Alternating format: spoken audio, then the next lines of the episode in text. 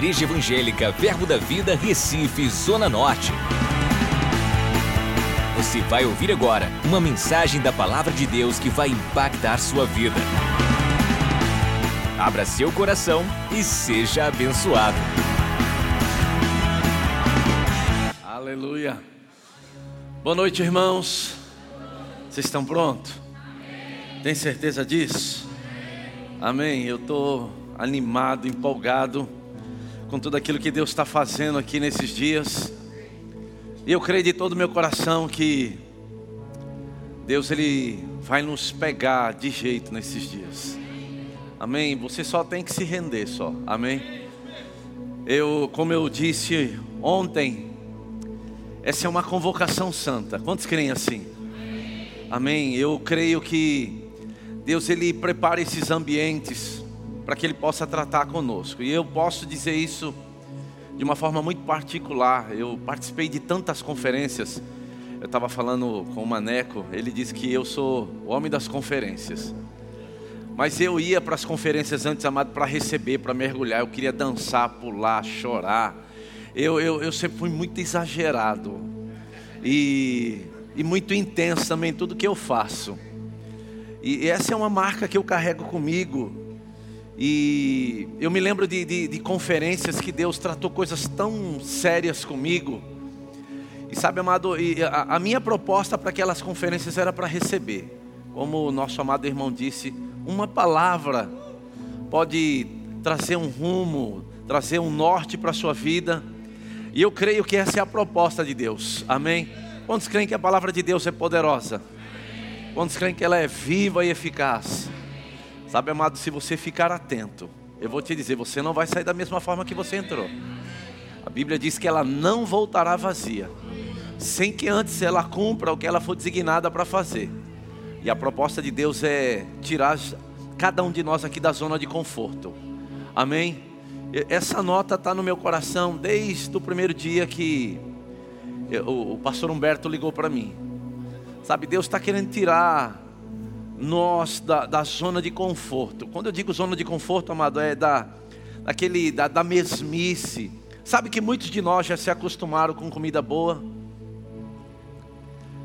boa palavra, boa comida e aí aquilo que era poderoso agora se tornou natural. Você não tem tanta sede e fome mais. Sabe, esse é o meu cuidado com a minha vida. Eu quero viver uma vida intensa todos os dias, amado. Sabe, eu não quero é, cogitar de pensar que eu vou viver de uma forma natural. Eu não quero viver assim. Eu quero acordar todo dia, amado, com a proposta de que algo vai acontecer, de que Deus vai se mover, de que Deus tem novidade de vida. E amado, eu creio que esse evento é para isso. Sabe, eu tenho no meu coração hoje compartilhar com você um pouco a respeito da minha história.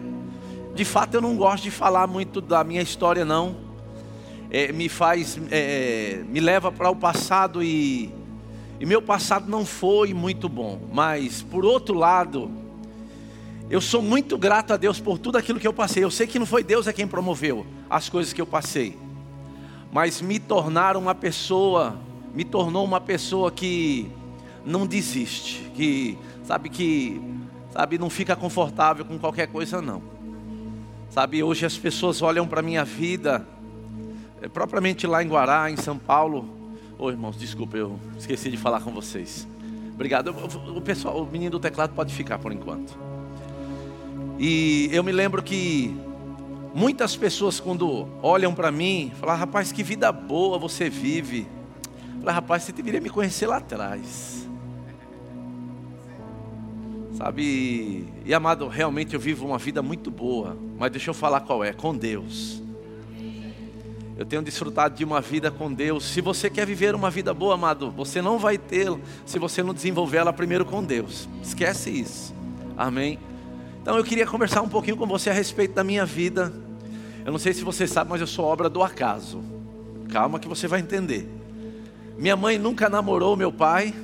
Minha mãe não se casou com ele. Minha mãe foi num piquenique e aconteceu Zé Roberto. Então assim, eu sou obra do acaso, né? Minha mãe nunca nem namorou meu pai, vê se pode um negócio desse. Foi num piquenique e aconteceu eu. Só que depois a minha mãe casou ela teve outros quatro filhos, que são os meus irmãos, que é, filho do, é filhos do, do casamento dela.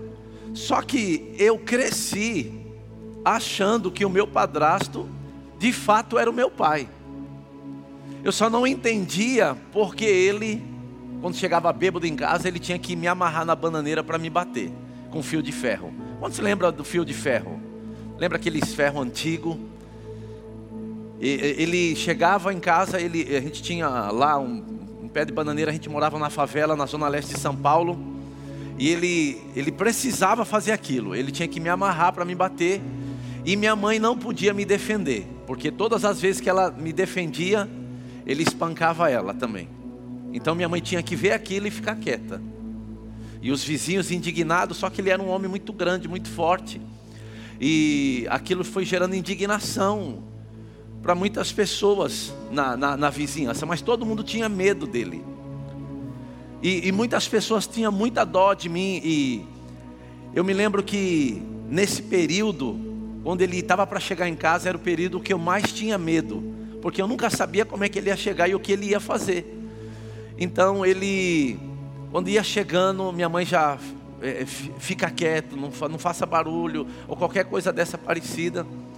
Mas quando ele chegava, ele ia atrás de mim, ele ia me procurar onde eu estava. E lá nós tínhamos um quintal bem grande, que a minha diversão, eu nunca tive um brinquedo, sabe aqueles brinquedos que todo, toda criança brinca? A minha diversão era com as formigas. Eu fazia caminho para as formigas no quintal.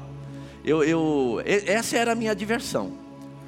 E aí ele chegava, ele almoçava, minha mãe comia, todo mundo comia, e ele não queria que eu sentasse na mesa, e ele não queria saber de que minha mãe ia dar comida para mim ele tinha um ódio terrível de mim.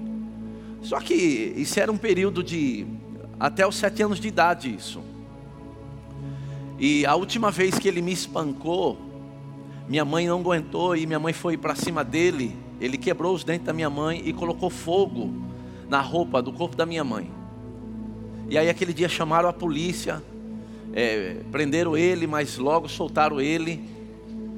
E estava chegando no período de sete anos e ele já estava começando a ficar com problema é, mental, porque ele tomava pinga com diazepam. Ele começou a ficar com um problema muito sério. E isso foi se agravando ao longo do tempo. Ele arrancava meu cabelo na mão. Minha mãe tinha meus cabelos guardados até um pouco tempo atrás. Eu falei, mãe, joga isso fora. Ele arrancava na mão os meus cabelos. E era um negócio assim terrível. Só que, amado, eu que tentava entender aquilo. E eu me lembro de um episódio que ele disse para mim o seguinte: vai na venda, eu me lembro, ele falou assim, e traz uma dúzia de goego. Se você não voltar com esses goego aqui, eu te mato hoje. E aí eu falei, meu Deus, o que é goego? Dentro de mim, uma criança de sete anos. Goego. Eu, se você não sabe, muito menos eu sabia. E eu cheguei na venda, lá tinha uma, era uma quitanda, não sei como é que chama aqui. E eu falei, moço, por favor, me dá uma dúzia de goego. Ele, goego? Eu falei, moço, pelo amor de Deus, o senhor precisa saber o que é isso. Ele falou assim, filho, eu não sei o que é isso. Resultado, voltei para casa sem esses goegos. E foi a maior surra que eu tomei na minha vida. E foi coisas assim terríveis. Mas quando eu estava para completar sete anos de idade, ele já estava nesse período de loucura muito grande. Ele foi se suicidar e me levou junto com ele.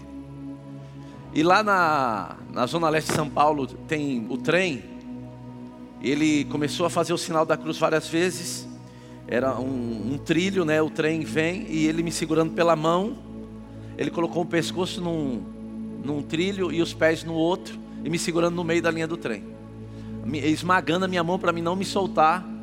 E como a gente sempre morou sempre é, perto de trilho, a gente sabe quando o trem está vindo, porque a gente escuta o barulho no trilho.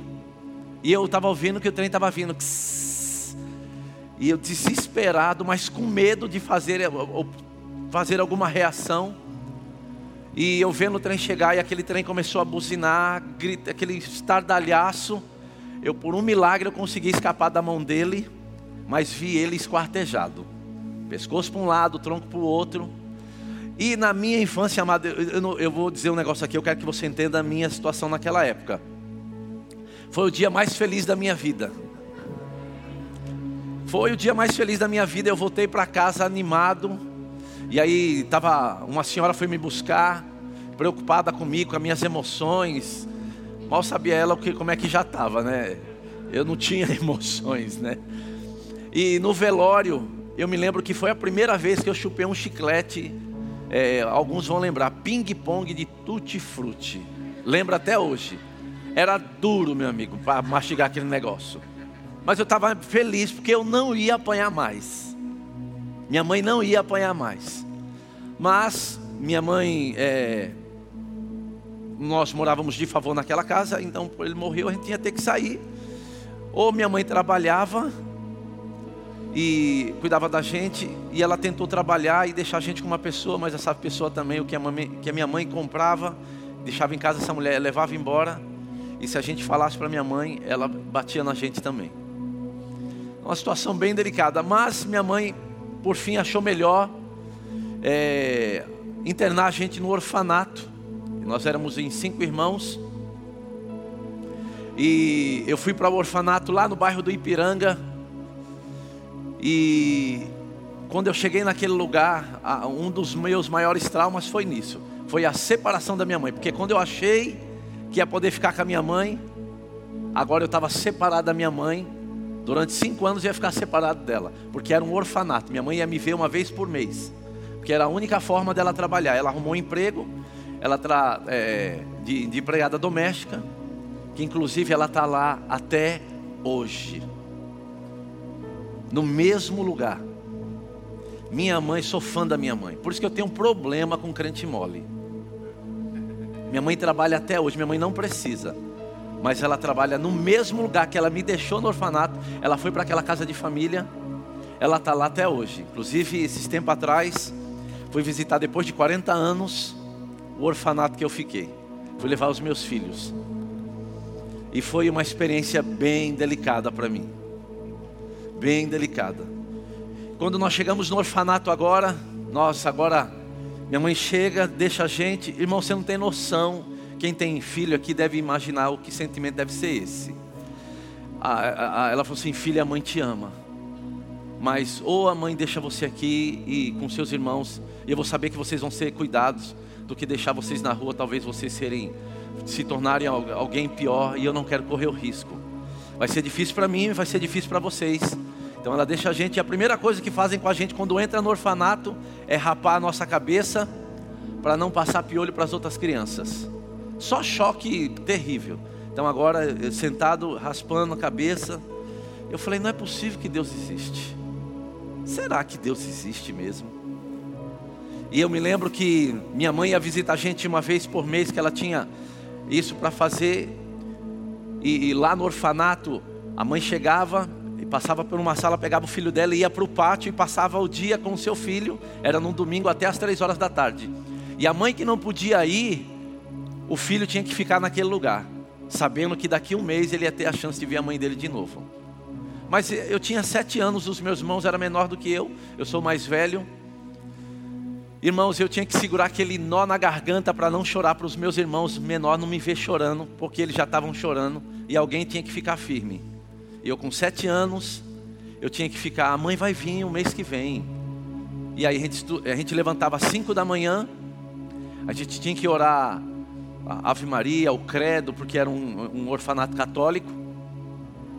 Cinco e meia tinha que fazer as coisas, tomar café, porque seis horas da manhã nós entrávamos na sala de aula e depois às 11 horas saía, almoçava, brincava até a uma e meia, duas horas de escola de novo até as cinco, cinco e meia tomava banho, jantava, seis e meia, dormitório.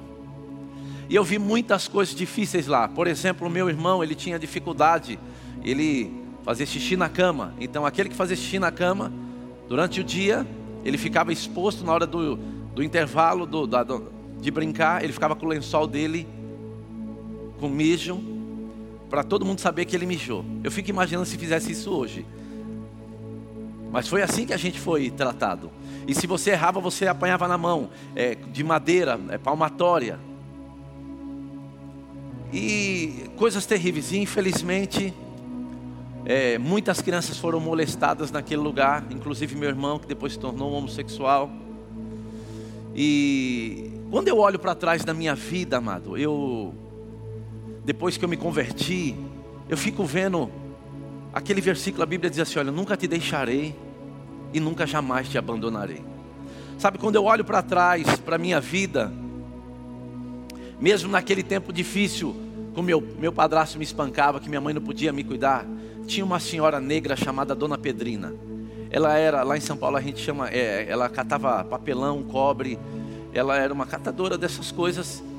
E ela via o que o meu padrasto fazia comigo, que ele não deixava me alimentar. Então no final da tarde ela vinha escondido, na cerca. Eu assim, meu filho, vem cá. Eu trouxe a comida para você. Sabe quem era aquela mulher naquela etapa? Eu digo, era Deus. Dizendo, nunca te deixarei. E nunca jamais te abandonarei. No orfanato, privado da minha mãe, de, de, de, carinho. Minha mãe nunca pôde me pegar no colo.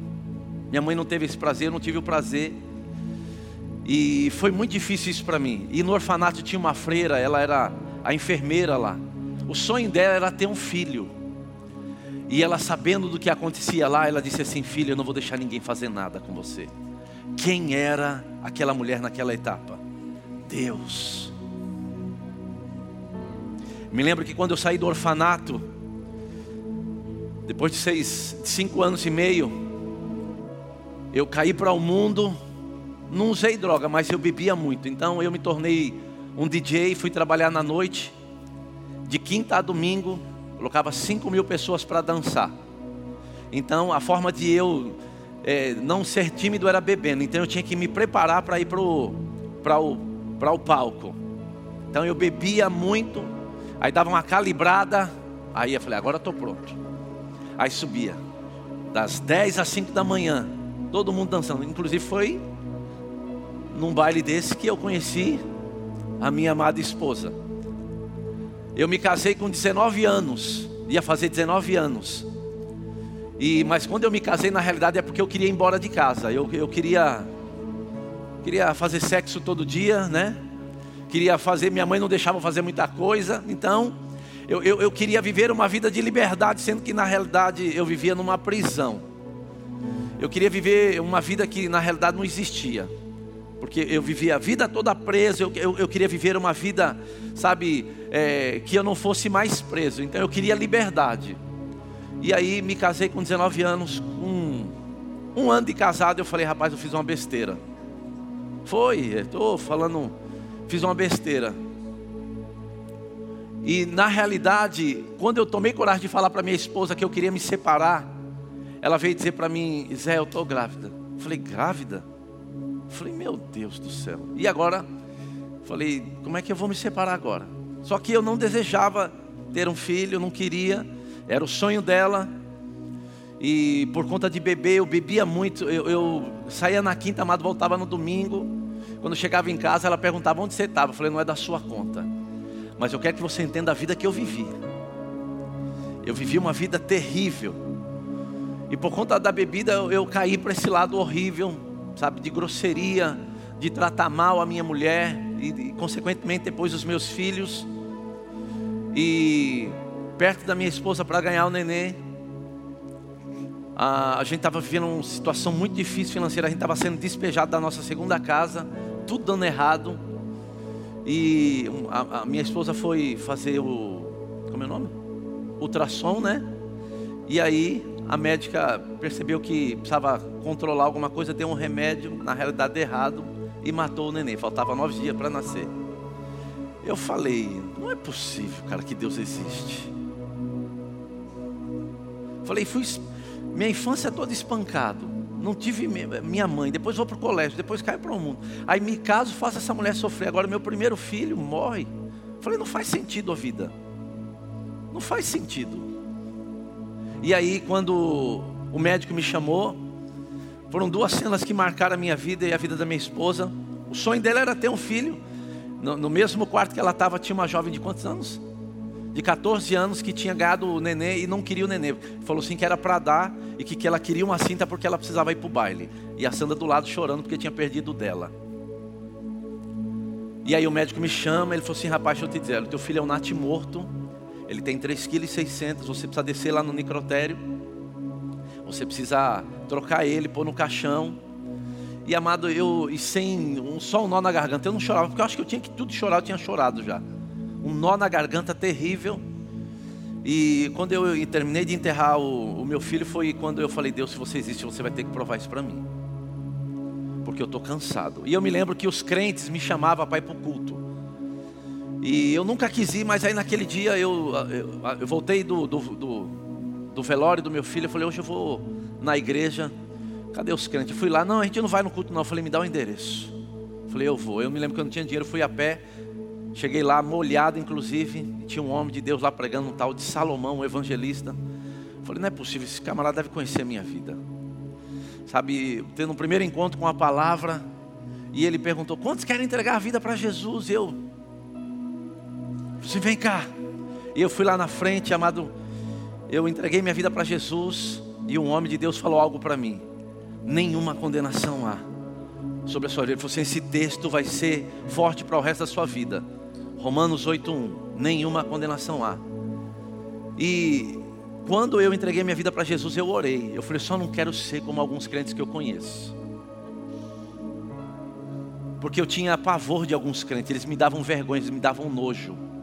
O estilo de vida deles, sabe, falava e não cumpria, sabe essas coisas uma vida de mornidão, e eu via o mundo e eu olhava para os crentes e falei, não é possível que é uma vida boa essa. E sabe, amado, eu quando eu me converti, logo em seguida, eu conheci um homem de Deus chamado Dave Robertson. E esse homem me ensinou uma coisa: que se eu orasse em línguas, duas horas por dia, eu ia dar condição imaterial ao Espírito Santo a me mudar por dentro e tudo por fora seria afetado. Quero lembrar que quando o médico falou da minha esposa para mim trocar o neném, ele falou assim: sua esposa não vai poder ter mais filho. Porque o neném ficou morto cinco dias na barriga. Eu falei: tem mais alguma coisa para falar? Situação bem delicada, mas amado, quando eu conheci esse homem, eu vi tanto amor no, nos olhos daquele homem, tanta compaixão. E eu, eu, eu segui esse homem no Brasil inteiro. Onde ele ia, eu ia atrás. Desse homem chamado Dave Robertson. E até o ponto de um dia eu começar a dirigir para ele. Eu comecei a dirigir para ele quando ele vinha para o Brasil. O Irineu Gubert trazia ele. Eu pegava ele no aeroporto junto com David Killan, que era o tradutor na época. Um grande amigo meu também. E eu comecei a ter a experiência, amado, de ver aquele homem, de começar a fazer jejum, de começar a mergulhar em Deus porque amado, naturalmente era difícil eu entender a minha vida e querer compreender as coisas que eu estava vivendo, porque parecia que eu tinha nascido para sofrer, mas na realidade não era isso. Eu tinha nascido dentro de um quadro difícil, e eu fui o primeiro a me converter da minha família. E sabe, amado, eu vou te dizer uma coisa. Eu me lembro que quando eu comecei a orar em outras línguas, eu, eu dizia para Sandra, falei, Sandra, eu não estou para ninguém. A gente estava sendo despejado, nosso filho tinha acabado de morrer. E não, não tinha outra coisa pior para acontecer. E eu me tranquei para orar de seis a oito horas por dia. Mas os primeiros dias foram os dias mais difíceis, porque eu tinha muito medos, temores. E eu me lembro que quando eu entrava naquele quartinho para orar, parecia que os demônios e o diabo entravam junto. Era terrível. Porque eu tinha que vencer coisas dentro de mim. E sabe, amado, eu sei que tem muita gente ainda assim. Porque eu me lembro, eu estava crente na igreja e com medos e temores e com condenação, com acusação dentro de mim. E na medida que eu comecei, amado, a experimentar a vida de Deus, coisas foram sendo removidas da minha vida. Meu casamento se tornou uma grande bênção. Agora, a coisa mais triste, amado, durante esse processo, é que, como eu não tinha sido ensinado Sabe, então eu, eu era muito duro. Você tem uma ideia, amado, você, da, da, da, formação que eu tive? Eu nunca tive coragem de beijar o rosto da minha mãe. Eu, amar, eu amo a minha mãe, mas eu tinha dificuldade de abraçar minha mãe. Sempre amei a minha esposa, mas tinha dificuldade de falar que eu amava ela. E eu me lembro que quando eu fui para o Rema, aquelas verdades me invadiram a minha vida. Eu, eu, eu, amado, o rema foi tão forte para a minha vida que às vezes eu vejo algumas pessoas fazendo rema como se estivesse fazendo qualquer coisa. O rema mudou a história da minha vida. Eu me lembro sentado uh, uh, ouvindo realidades da nova criação, da, realidades daquele que nasceu de novo. Eu falei, meu Deus, onde estava escrito isso na Bíblia? Eu vendo o pastor Jandu ensinando, depois Maneco ensinando, dando aula para mim Sâmia. Eu falei, meu Pai eterno, e aquelas verdades de, entrando na minha vida, eu falei, minha vida vai mudar. Falei, agora eu entendo muita coisa, mas eu consegui enxergar Deus em cada etapa da minha vida. E amado, eu falei, se eu pude resistir àquela vida, eu posso ver uma vida muito boa com Deus agora. Sabe, amado, e eu comecei a, a mergulhar nessas coisas, comecei a estudar a palavra, a orar em línguas, a confessar a palavra, mas tinha coisas dentro de mim que ainda me parava. Eu me lembro que no, quando nós tivemos família cristã, eu estava arrumando coragem para dizer para Sandra que eu amava ela. Fica tranquila, é só comigo que aconteceu isso. falei, hoje eu vou ter coragem de falar que eu amo ela. Eu estava quebrantado pela palavra, mas a Sandra sempre foi, eu fui muito duro com ela. E um dia eu arrumei coragem, falei, Sandra, eu precisava falar com você. Ela, o quê? Eu falei, não é nada não. Nada não.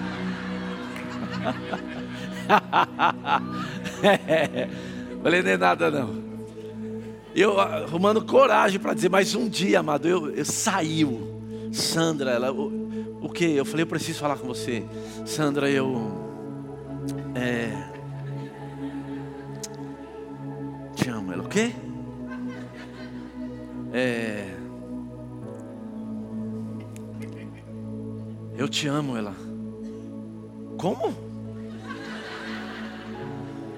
Irmão, que você não tem noção quanto foi difícil isso para mim. Mas saiu, Sandra, eu te amo. Eu me lembro o dia que eu fui na minha mãe, falei, mãe, eu preciso falar com você. Deixa eu te dar um abraço, mãe. Mãe, eu te amo. Minha mãe e filha, eu te amo também. Minha mãe, eu me lembro que eu fui embora de casa logo cedo. Minha mãe falou assim: Filho, você já vai embora. Me casei cedo. E eu poucas vezes eu vejo a minha mãe. Às vezes eu ligo para ela, falo assim: Mãe, eu estou com saudade. Ela falou assim: Filho, não mais do que eu. Ela falou assim: Mas o que me alegra é saber que aquela decisão que eu tive de te levar para o orfanato mudou a tua história. Eu poderia ter perdido vocês, sabe? Porque ela ficou condenada durante anos, amado, por não poder cuidar da gente. Sabe, eu fico vendo jovens sofrendo, é, dizendo que está sofrendo, dizendo que eu, eu não gosto disso, eu não gosto daquilo. Pelo amor de Deus, não fala isso perto de mim. Me poupa disso. Me poupa de ouvir essas coisas. Depois eu me caso, vem meus filhos, eu agora eu queria demonstrar amor para eles, mas amado, eu não tinha aprendido sobre isso. Até hoje eu, eu amo os meus filhos. Mas às vezes eu fico vendo alguns pais com os filhos. Eu falei, pai, por que, eu não sou assim? Sabe, são cicatrizes que volta e meia o diabo quer me condenar. Mas eu fui livre disso, irmão. Sabe, Deus tem me levado para tanto lugar. Sabe, e Deus me levou para Guaratinguetá. Eu me lembro que eu fui parar em Guará porque ninguém queria ir. Na época o pastor Eliezer falou com um monte de gente, ninguém queria ir. Eu fui parar em Guará. E eu me lembro quando eu conheci alguns homens de Deus, como Gilson, Maneco, Sâmia, Herênio. Deus me cercou de profetas. E eu me lembro que um dia eu cheguei para um deles e falei: Rapaz, por que, que eu tenho que passar por tanta coisa difícil? Ele falou assim: Rapaz, é, por que, que é tão difícil para mim? Ele falou assim: Para o que Deus te chamou, você ainda está muito mole falei, ok.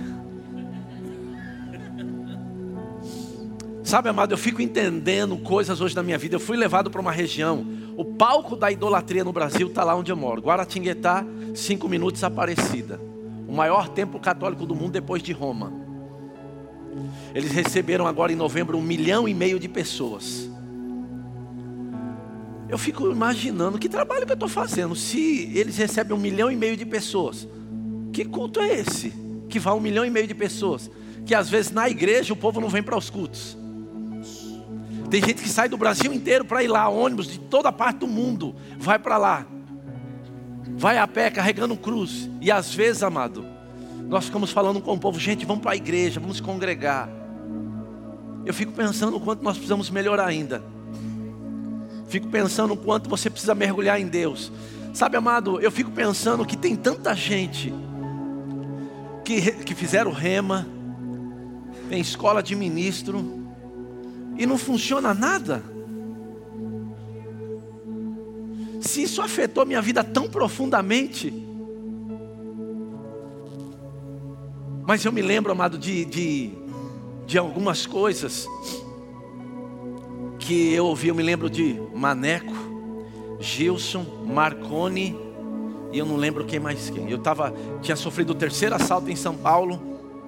E eu estou indo para uma conferência que eu me encontrei com eles, eu nem conhecia eles. Foi quando eu trouxe o Maneco comigo, inclusive para São Paulo, na época do seu sobrinho, não é isso?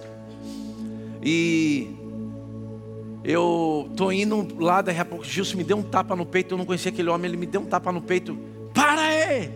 Eu falei, meu Deus, até aqui não é possível. Eu falei, o diabo. Lá em Belo Horizonte, eu, ele falou assim: Eu vi três reuniões no inferno para acabar com a tua vida. Eu tinha acabado de sofrer o terceiro assalto. Me levaram três carros com revólver na cabeça e tudo. O último foi: eu fui visitar a minha mãe. Na hora que eu entrei, os caras invadiram a casa da minha mãe. Eu quero o dono do carro. A minha mãe começou a entrar desespero, em desespero. Eu falei: Calma, mãe. Ele falou assim: Não, só queremos você. Sai para fora. Aí me levaram para fora. Mas eu estava consciente de quem habitava dentro de mim. E eu não tinha medo de nada. Irmão, eu vou te dizer: eu não tenho medo de nada. Mas você sabe por causa do treinamento, né? Ninguém vai. E eu me lembro que levaram, o Gilson entregou isso para mim. Ele falou assim: Mas Deus vai te levantar. Mas para o que Deus te chamou, você ainda está muito mole. Eu falei: Não é possível. E quando eu chego lá naquela cidade amada onde eu estou, eu vejo o palco da idolatria. Aparecida do Norte, Guará, a cidade do primeiro santo canonizado brasileiro. Do outro lado está lá uma igreja grande que eles fizeram um evento lá com jovens 180 mil jovens. Em Cachoeira Paulista cidade. Não quero dizer nomes. Um negócio absurdo. E Deus me colocou naquele meio. Eu falei, Deus, por que você me colocou aqui? E eu, às vezes, eu vou para lá, para aquela cidade, para ficar indignado. Eu falei, se eles podem crer, eu também posso crer para essas coisas. Sabe, amado, eu eu, eu, eu fui chamado para tirar você da zona de conforto. De, você chegar aqui, não, eu estou orando. Não, você vai entender que você precisa orar. E você que talvez está vendo aí pelo vídeo e não veio, eu vou te dizer: coisa poderosa é ao vivo. É ao vivo. Se ficou em casa por causa do valor que tinha para pagar, eu vou te dizer: você deveria ter algumas experiências como eu tive. Aí você ia valorizar cultos como esse e reuniões como essa. Amém. Quero, só para não dizer que eu não falei algum versículo, deixa eu ler aqui um versículo com você. Abra Romanos, porque eu vou mostrar para você o outro lado da moeda agora da minha vida. Romanos 1,7. Eu sei que você sabe, amado, quando o apóstolo Paulo escreveu essa carta, ele escreveu aos crentes que estavam em Roma. Quantos lembra? Romanos 1,7 diz assim: A todos os amados de Deus que estáis em Roma, chamados para ser de santos então ele escreveu a quem? Aos santos. Mas por que eu estou dizendo isso? Porque no capítulo 12, algo fica bem interessante aqui, eu queria ler com você. Lembra? Ele escreveu para os santos que estavam em Roma, aqueles que tinham nascido de novo, amém? Que eles tinham que tinham Jesus como Senhor. Mas ele diz no, em Romanos 12, que é um texto muito conhecido por nós, ele diz assim: Rogo-vos, pois, irmãos, pelas misericórdias de Deus, que apresenteis o vosso corpo por sacrifício vivo, santo e agradável a Deus, que é o vosso culto racional. E depois ele diz: E não vos conformeis com este século, com esse sistema, com esse mundo, mas transformai-vos, é algo que eu faço, é algo que você faz, não é algo que Deus faz por nós, pela renovação da vossa mente, para que, fala assim comigo, experimenteis. Eu fico imaginando, amado, eu gosto de dar esse exemplo. Eu me lembro que nossa família, nossos filhos, a gente não era muito convidado para as coisas na igreja que a gente era, porque a gente primeiro não tinha roupa para ir e era uma condição muito difícil. E nós fomos convidados para um casamento, nós chegamos cedo. E naquela época a gente, as coisas em casa era muito difícil. E aí nós chegamos lá antes de todo mundo chegar e tinha aquelas entradas, né? Aqueles patezinhos, aquelas torradas. E eu disse para os meninos, meu amigo, arrebenta. Arrebenta porque hoje nós vamos tirar a barriga da miséria. Só para você entender o que estou querendo dizer. E aí depois, se nós enchemos a barriga, aí o povo chegou, tudo. Aí daqui a pouco falou assim: vai servir o jantar. Eu falei, você está de brincadeira, cara. Depois que a barriga dura de tanto pão com patê que eu comi, vai ter o jantar. Aí depois vai ter a sobremesa, o bolo. E a gente não conseguia comer mais nada. Por que eu estou dizendo isso? Por que, que eu estou dizendo isso? A Bíblia diz, amado, que se existe um processo, um meio pelo qual você entra e você faz, que você vai começar a experimentar. Fala assim, experimentar. Fala assim, a boa. Fala assim, a torradinha. Mas tem mais. Fala assim, agradável e perfeita. Amém? Mas a Bíblia diz que é um processo. Lembra, você nasceu de novo, você é filho de Deus. Mas Paulo diz que enquanto você estiver aqui, você vai ter que apresentar o teu corpo como sacrifício vivo, santo e agradável a Deus, que é o seu, seu, culto, o seu culto racional. Eu me lembro, amado, que quando eu me converti, eu, eu bebia muita cerveja. E eu me lembro que eu, eu fui para o culto no outro dia, eu estava com a Bíblia debaixo do braço, um sol de arrebentar, e os meus amigos estavam no bar do outro lado. E quando eles me viram, ei, que foi? Falei, não, rapaz, agora eu sou crente. Crente? Falei, é, agora eu sou crente. Ah, não é possível. Aí ele falou assim: Ei, dá uma olhada aqui, um copo gelado. E eles. Aí quando eu olhei, a minha carne. Eu tinha me convertido, mas o desejo de beber ainda estava lá. Amém, irmãos? Então é um processo que eu e você devemos fazer. E Paulo diz eu, eu, vou, eu vou repetir, ele escreveu aos santos que estão em Roma. Ele está dizendo que é esse santo, ele diz: Eu rogo-vos, pois. Ele diz: Pelo amor de Deus. Ele diz: Você vai ter que apresentar o seu corpo como sacrifício vivo, santo e agradável a Deus. E depois ele diz: E não vos conformeis com esse século, mas transformai-vos pela renovação, para que experimenteis qual seja a boa, agradável e perfeita vontade de Deus. Amém? E no verso 3 ele diz: Pela graça que me foi dada, digo a cada um de vós: Não pense de si mesmo além do que convém, antes pense com moderação, segundo a medida da fé que Deus repartiu a cada um. Porque assim como num só corpo temos muitos membros, mas nem todos os membros têm a mesma função. Então cada um de nós temos uma função, recebemos uma medida de fé, mas ainda temos duas coisas para fazer: apresentar o corpo como sacrifício vivo e renovar a nossa mente. Agora repita assim comigo, fala assim, isso é um processo. Amém? Então, esses versículos dizem que de alguma forma, através do oferecimento do meu corpo como sacrifício vivo, eu entrarei num processo que eu não esteja por muito tempo conformado com o mundo, sua maneira de pensar e agir. Então, amado, mesmo dentro da igreja, ainda eu percebo pessoas que dizem que amam o Senhor, que amam os cultos, dança, pula, corre, mas ainda não passaram por esse processo aqui. Porque se você ainda faz coisas que ferem a santidade, eu vou te dizer, você ainda não terminou o processo não.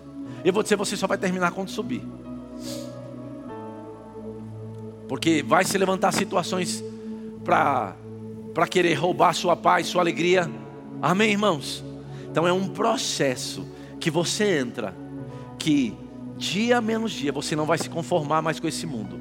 Se você ainda se conforma com esse mundo, se você diz, não é bem assim, eu vou te dizer, essa linguagem é perigosa. Sabe, amado, essa linguagem é perigosa. E é nisso que eu me preocupo, porque uma geração está sendo levantada. E como? Esse é o meu cuidado. Esse é o meu cuidado. Vida de consagração, de rendição, de confissão da palavra. E a nossa geração é a geração do celular, dos tablets. Infelizmente, amado, é, é, eu ouvi, acho que foi o pastor João Roberto falando sobre isso. Nossa geração não estava preparada para receber esses negócios aqui, não. Porque, infelizmente, gasta-se mais tempo no nas redes sociais do que com a palavra. Sabe, amado, eu tenho meu tablet aqui, mas eu, eu prometi que eu não vou abandonar as minhas folhas.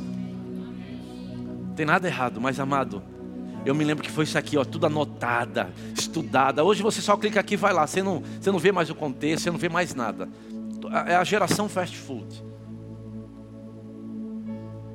Hoje a mãe, para calar o menino, dá o celular com um joguinho para ele. Foi isso que transformou aqueles meninos no que fizeram aquela chacina lá em Suzano, em São Paulo.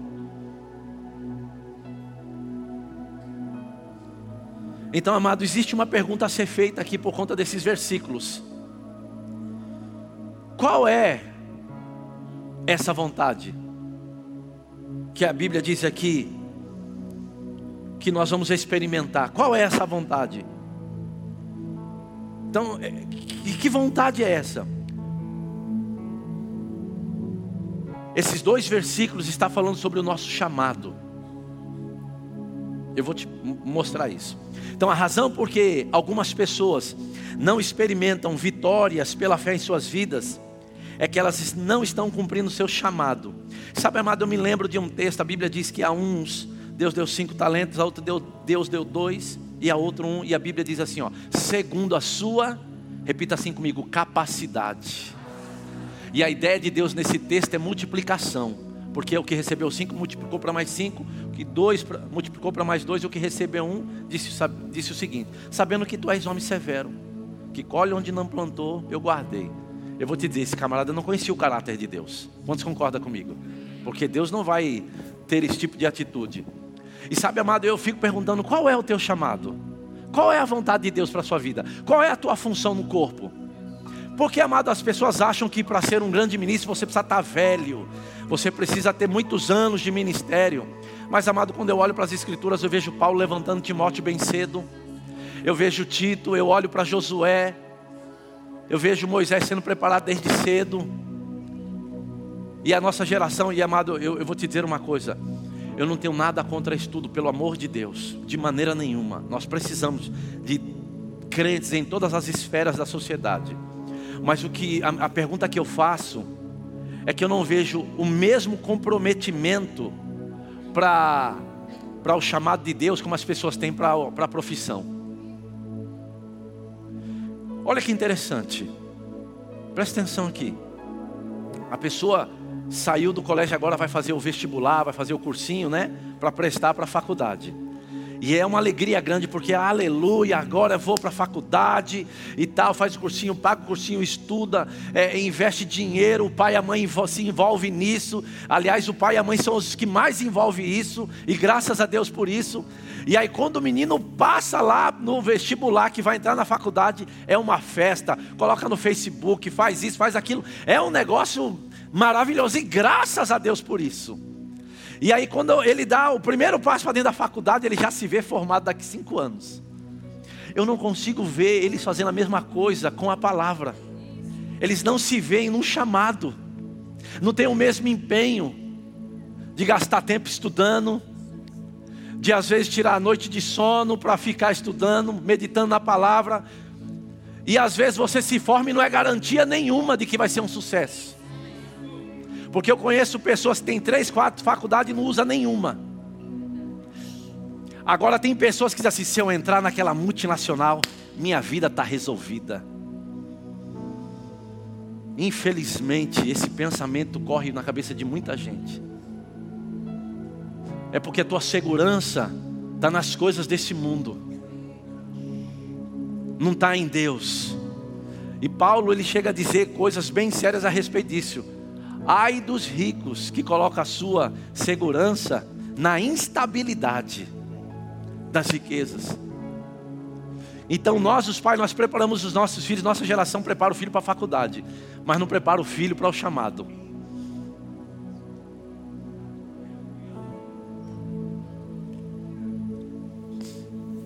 Não investe tempo de consagração, paga o dinheiro que for para a faculdade dele, mas não paga o rema. Se o filho, pai, eu decidi fazer o rema primeiro. Não, você vai para a faculdade. Você vai dar conta disso. Se ele se perder lá dentro. Vai dar conta disso. Porque a Bíblia diz que os filhos são herança do Senhor. É seu coisa nenhuma. E você vai dar conta de como cuida.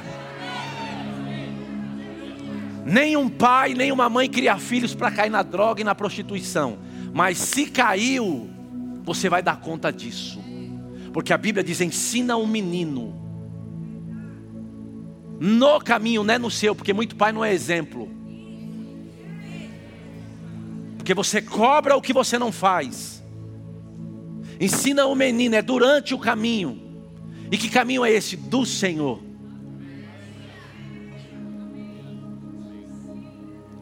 Sabe, amado, eu tenho orado por uma geração assim, que não negocia a unção, que não negocia princípios. Eu só me lembro de Pastor Bud, homem que não negociou princípios. Eu me lembro de coisas, frases dele. Eu me lembro de Silvia falando um negócio comigo um dia, um dos ministros foi falar com o Pastor Bud. Pastor, eu queria te pedir para você ir pregar na minha igreja. Ele falou: Sua igreja não, rapaz. Não vou na sua igreja, lá na sua. O ministro também foi pedir lá para ver se ele dava um tempo maior para ter maior número de alunos. Ele falou assim: sai você de lá, porque você não tem fé. Irmão, é isso é que para mim bom é isso. Porque querendo concessões. Sabe, amado, nós não temos que dar, ficar dando concessão para princípios, para é, coisas fora das verdades. E eu creio que Deus está levantando uma geração. Essa é a minha oração. Que não vai negociar rendição. Sabe, amada, é, é esse mesmo fogo de dançar aqui na frente, de pular, de cantar. Eu quero ver isso em casa. Eu quero ver isso na palavra, no dia do arroxo, no dia que as coisas não dão certo. Dançar aqui é fácil nesse ambiente. E tem gente que já fecha a cara. Isso é material para mim, é combustível para mim isso. Não vem não. De crente mole e frouxo, eu estou ó, por aqui. Vai olhar para a vida de Paulo. Olhar para a vida de Jesus, para homens de Deus.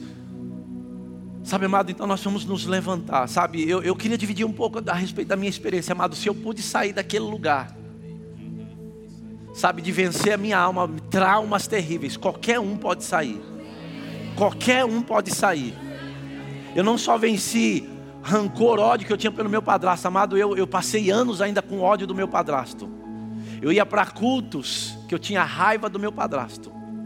Coisas não aconteciam na minha vida e eu não entendia por quê. Porque estava lá o ódio ainda. E sabe, amado, tem coisas aqui que precisam ser liberadas aqui hoje. Talvez pessoas te machucaram, te molestaram, fizeram coisas com você. Deixa eu te dizer, Deus não tem nada com isso. Não foi Deus é quem promoveu aquelas coisas para minha vida. Muito pelo contrário. E mesmo assim, aquelas coisas me fortaleceram, me colocaram em pé para não desistir, não parar por nada. Então eu creio, amado, que há uma unção de Deus aqui para despedaçar jugos. Amém. Grupo de louvor pode subir aqui. Oh, aleluia.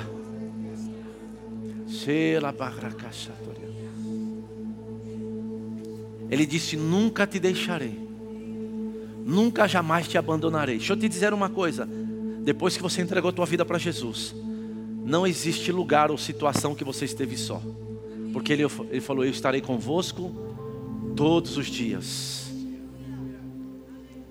Todos os dias. Sabe essa situação que você está vivendo hoje? Ele veio te encontrar como ele foi encontrar com os discípulos no caminho de Emaús. Ele disse: Eu não desisti. Ele disse que voltaria ao terceiro dia. E aqueles discípulos tinham pegado o caminho de Emaús. Mas ele prometeu que voltaria. Sabe, amado, quando eu olho para a vida de Pedro, é uma inspiração para mim. Pedro errou. Mas eu olho, ele errou tentando acertar o alvo. Se você errou, amado mas tentando acertar o alvo. Deixa eu te dizer uma coisa: quem disse que ele desistiu de você? Quem disse isso? Foi um preço muito alto. Oh, aleluia. Pai, te dou graças. Você pode orar em outras línguas. Tem algo de Deus acontecendo aqui. Mola para eu tenho um versículo para você. O versículo que eu recebi quando eu me converti. Romanos 8:1. Nenhuma condenação há para aqueles que estão em Cristo Jesus. Porque a lei do espírito de vida em Cristo Jesus te livrou da lei do pecado e da morte. Então, a promessa é que se eu andar no espírito, as sentenças de condenação não terão poder sobre mim mais. Amém? O que vai acontecer, amado, nesse processo? O Espírito Santo nos ajuda em nossas fraquezas. Quantos lembra disso? Romanos 8, 26, lembra disso? Paulo nos ensina sobre isso. Como oferecer o nosso corpo por sacrifício vivo. E essa palavra fraqueza aqui em Romanos 8, 26 é a palavra que se refere à nossa incapacidade de obter resultados pela limitação imposta da nossa carne. Era difícil para mim, naturalmente, perdoar o meu pai, meu padrasto. Era difícil para mim entender algumas coisas, mas porque eu ofereci o meu corpo e me ofereci para esse processo de renovar a minha mente. Sabe, mamá, dia após dia, aquilo foi sendo tirado. Sabe a oração em línguas, amado? Eu gosto de dar esse exemplo. É como se fosse aqui um balde grande, sujo de lama. E a oração em línguas é aquela torneira com água cristalina caindo. Na medida que você ora, o que vai acontecer? Aquilo vai começar a transbordar, aquela sujeira vai começar a sair. E eu me lembro que nesse período que eu me tranquei para orar, eu só chorava, porque eu comecei a olhar as mazelas dentro de mim: ódio, raiva, rancor, medo, tantas coisas que aconteceram, que tentaram me parar. Mas sabe, irmão, dia após dia, aquele processo foi me liberando. O Paracletos, o Espírito da Verdade, foi enviado do céu, a terceira pessoa da Trindade, para te tirar desse lugar que parece um labirinto. Sabe, amado, labirinto parece que não tem saída, mas tem uma saída. Você vai experimentar de Deus sendo teu escudo, sabe o que é isso? Ele vai te colocar para trás. Ele vai dizer: Vem, filho, eu vou te tirar daí.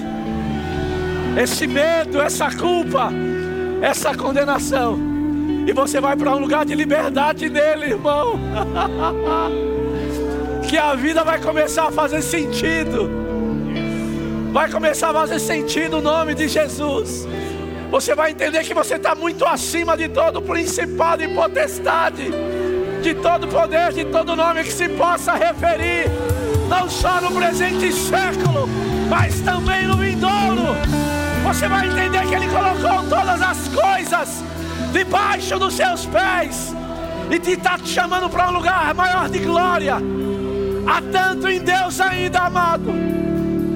Sabe você levantar as suas mãos só para ser grato pela vida, porque você respira porque você tem uma boa igreja, você tem uma família. Sabe, amado, eu sou tão grato. Oh, aleluia! Deus é bom, amado.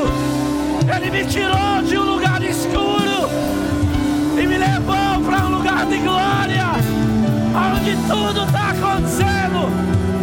Eu declaro isso sobre a sua vida. Você pode ficar em pé. Vamos adorar o Senhor.